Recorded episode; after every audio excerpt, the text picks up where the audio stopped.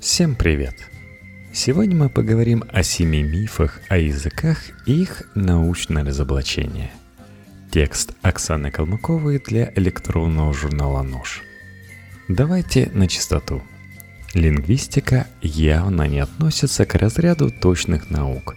Строить теории о лексике, звуках и врожденной грамотности проще, чем о ядерной физике – Поэтому филологи то и дело сталкиваются с нелепыми спекуляциями и гипотезами сумасшедших всех мастей.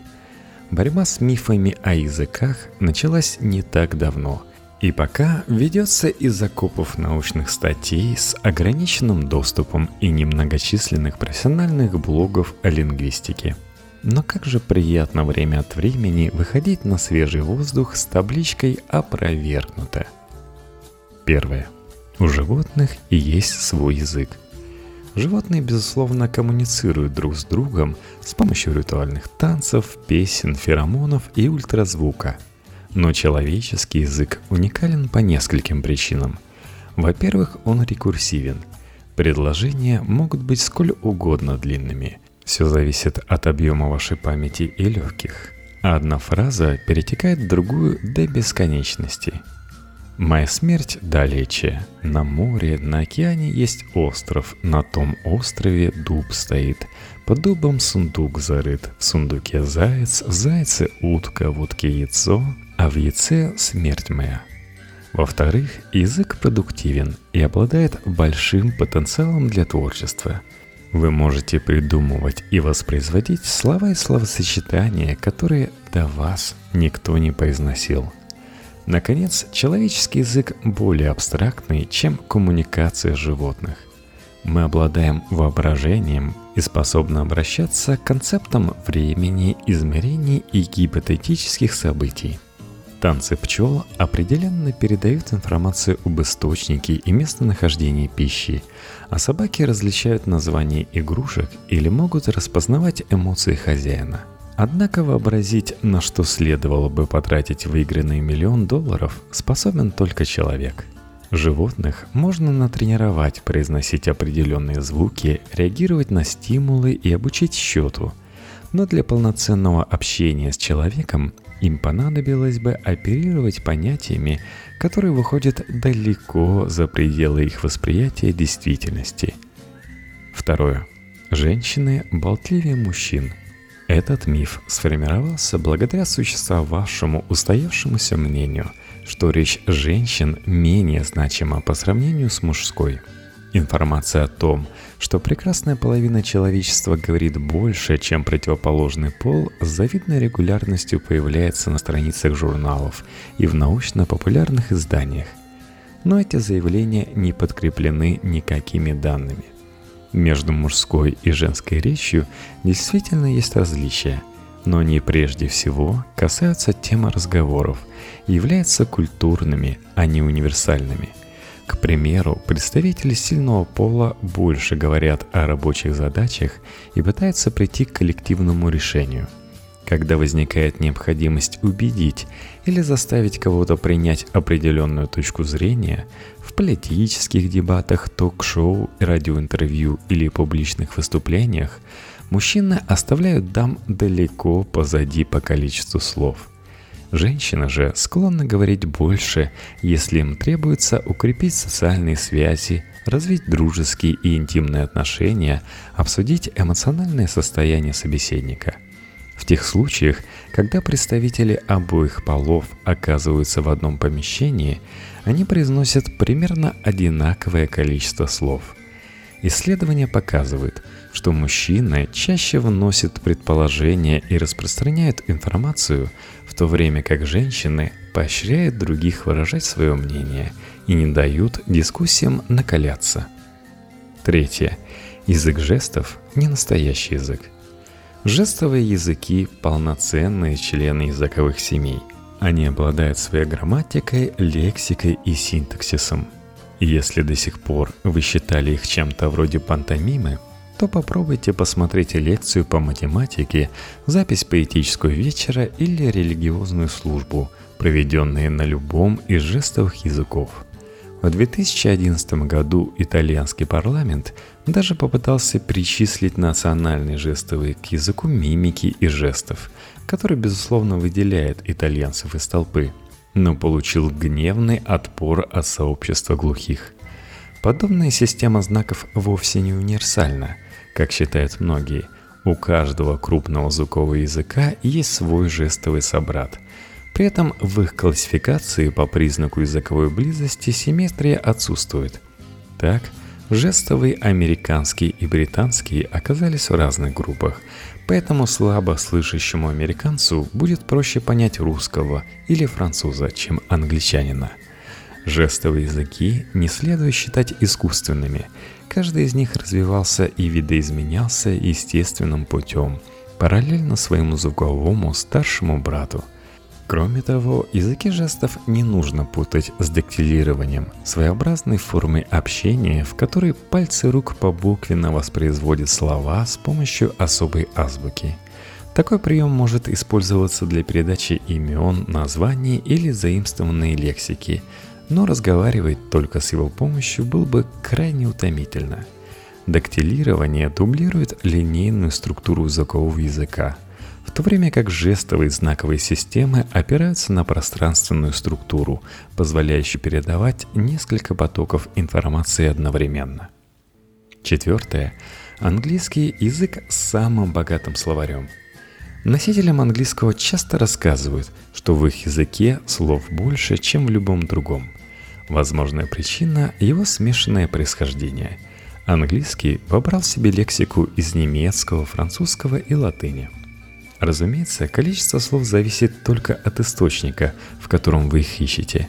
Слова Мэриам Вебстер, к примеру, насчитывает 275 тысяч единиц, а лингвистический портал The Global Language Monitor еще в 2009 году умудрился задокументировать миллионное английское слово – Неудивительно, что такое же расхождение в данных возникает и когда речь заходит о других языках. Проблема в том, что каждый источник трактует значение слова «слово» по-своему. К примеру, у коренных народов Северной Америки одно слово содержит информацию о роде, числе и лице.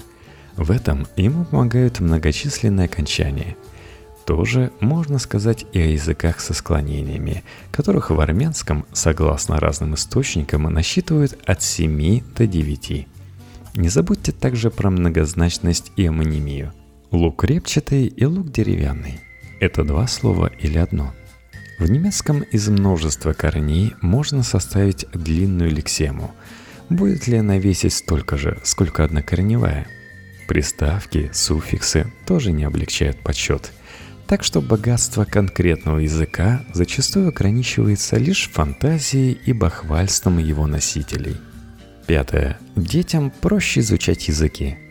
Еще один миф, который часто заставляет взрослых людей бросить изучение иностранного. Кажется, что дети переходят из состояния абсолютного незнания языка к владению он им по мановению волшебной палочки. Но давайте рассмотрим этот процесс внимательнее – Дети начинают изучать язык задолго до того, как заходят в класс. Они слышат его и взаимодействуют с ним на протяжении 6-7 лет. Они самостоятельно учатся понимать и выделять в речи языковые закономерности. Джин Берка Глисон, американский психолингвист, придумал в 1958 году особый тест. Она нарисовала ВАК – воображаемое существо, смахивающее на небольшую птицу – и предложила детям закончить следующее приложение.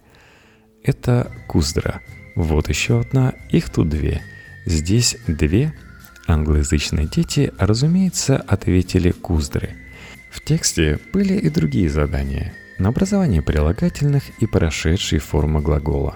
Вот собака с клямсами. Она вся покрыта клямсами. Какая это собака? Она? Вот человек, который знает, как хрюкотать. Он хрюкочет. Он делал то же самое вчера. Что он делал вчера? Правильные ответы Клемсила и хрюкотал. Этот тест продемонстрировал, что даже маленькие дети улавливают элементарные грамматические закономерности языка, они просто запоминают отдельные фразы. Кроме того, они способны выдумывать собственные слова, основываясь на принципе обобщения правил, которые невольно усваиваются в коммуникации. В том же английском дети часто используют несуществующие формы прошедшего время «goat», «eated» вместо «went» и «ate», тем самым пытаясь подогнать их под знакомый образец. Услышав же верный вариант, они иногда склонны сопротивляться и настаивать на своем – когда же взрослые учат языки, им требуется больше времени на то, чтобы заговорить, поскольку они слышат собственные ошибки и фокусируются на них. Что же касается именно скорости овладения иностранными языками, то здесь лидируют взрослые. Некоторые интернет-полиглоты способны освоить базовую часть испанского, французского и так далее всего за три месяца. Поэтому не нужно бояться изучения иностранных языков – конце концов, с одним вы уже управились. Шестое. Красивые и некрасивые языки. Многие считают итальянский элегантным и мелодичным, французский утонченным, а немецкий грубым и громким. Откуда взялось подобное отношение? Существует две точки зрения. Первую называют гипотезой установленной ценности языка. Согласно этой теории, Некоторые языки и акценты изначально воспринимаются человеком как более мелодичные и приятные. То есть исторические и социальные предпосылки не играют здесь никакой роли. Биологически предопределено, что одни звуки ласкают звук представителям вида Homo sapiens, а другие нет. Поэтому неприятно звучащие языки и акценты не смогут стать популярнее мелодичных – Генри Сесил Уайлд, знаменитый лексограф начала 20 века и один из ярых сторонников стандартного британского английского, говорил, если сравнить случайно выбранные звуки нормативного языка и диалекта, то любой неискушенный услышит прелесть и мелодичность первого по сравнению со вторым. Противоположная точка зрения – гипотеза социальной коннотации. Ее придерживаются современные исследователи – Благозвучие речи зависит исключительно от социального контекста.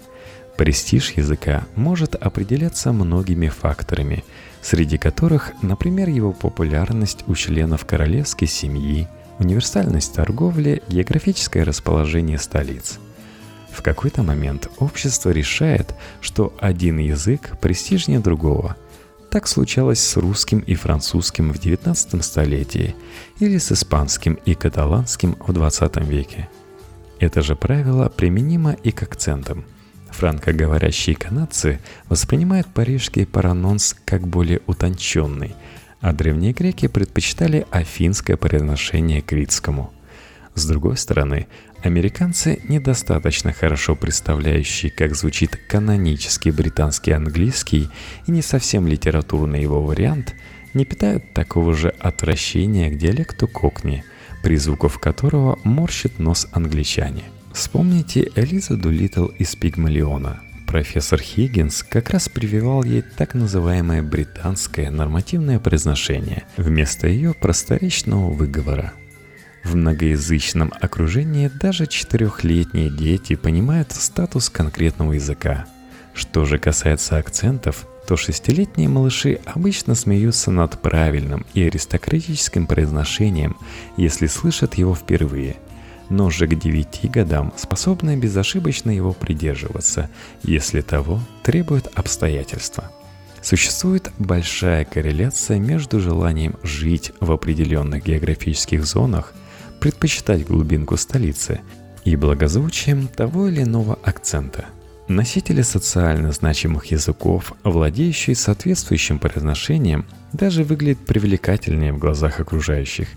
Однако встречаются и более интересные случаи. К примеру, в 1970-х годах немецкий акцент в английском с одной стороны считался одним из самых статусных, а с другой вызывал неприязнь. У британцев смешались негативные отношения к нацистской Германии и зависть. Почти уничтоженная держава процветала, а ее экономика быстро росла. Таким образом, современные лингвисты склонны считать, что красота и благозвучие отдельно взятого языка зависят скорее от вашего к нему отношения и восприятия его носителей, нежели, собственно, озвучание ему свойственного. Седьмой. Гаджеты убивают грамотность. Очевидно, что нынешние подростки говорят и пишут совсем не так, как предыдущие поколения в их годы. Но можно ли сказать, что их речь стала беднее? Если проанализировать общение подростков, то становится понятно, что они владеют языком на том же уровне, что их родители, возможно даже лучше. Во-первых, современные дети вполне способны к содержательной и интересной коммуникации со сверстниками и без бесконечных переписок в сети – даже если вы отвезете школьников на дачу и отберете все гаджеты, они вряд ли будут молча смотреть друг на друга и страдать. Во-вторых, недавние исследования показывают, что современные дети довольно легко переключают регистры в общении. В разговоре с бабушкой они не станут кричать антихайп и азаза. Кроме того, чем больше подростки печатают, тем лучше они пишут. Чтение бесконечных сообщений не проходит впустую – Пренебрежение пунктуацией и прописными буквами всего лишь говорит о следующей системе языкового развития. Аббревиатуры, которыми пользуются подростки, демонстрируют понимание принципов орфографии и ее связи с речью. Школьники читают и пишут гораздо больше своих предшественников, поэтому логично, что речь изменяется в соответствии с их требованиями. Не стоит забывать, что язык это прежде всего инструмент общения, а не скрижаль с выбитыми на ней правилами –